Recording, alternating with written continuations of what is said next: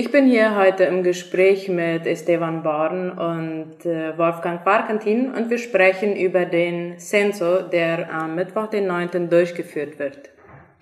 Was hat es mit dem Censo auf sich? Ja, hallo Bianca und alle Zuhörer am Radio. Also zur Klärung, Wolfgang Warkentin und ich sind als Supervisores für den Censo hier in der Zone Friesland ernannt worden. Und am 9. November gibt es den Censo National, äh, das laut Dekret beschlossen worden ist, dass dieses am 9. durchgeführt wird, in ganz Paraguay, nicht nur in Friesland. So, jeder von uns darf daran teilnehmen, weil er einfach hier auch in Paraguay wohnt und äh, dem Dekret nach ist jede Person, die vom 8. auf den 9. November in einem Haushalt gewesen ist, wird er vor Ort gezählt.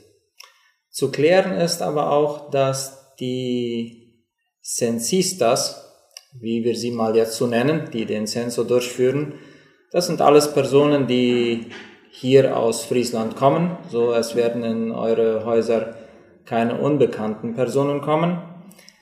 Der, der gezählt wird, es wird auch keinmal aufgefordert werden, irgendetwas zu unterschreiben. Also nur der Censista wird ähm, Aufzeichnungen machen, wird äh, etwas ankreuzen, das äh, dort halt gefragt wird.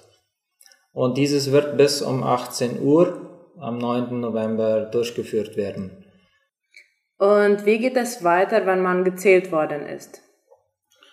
Also nach dem Dekret nach sollen alle Personen, die in dem Haushalt an dem 9. Äh, November sind, bis um 18 Uhr zu Hause bleiben.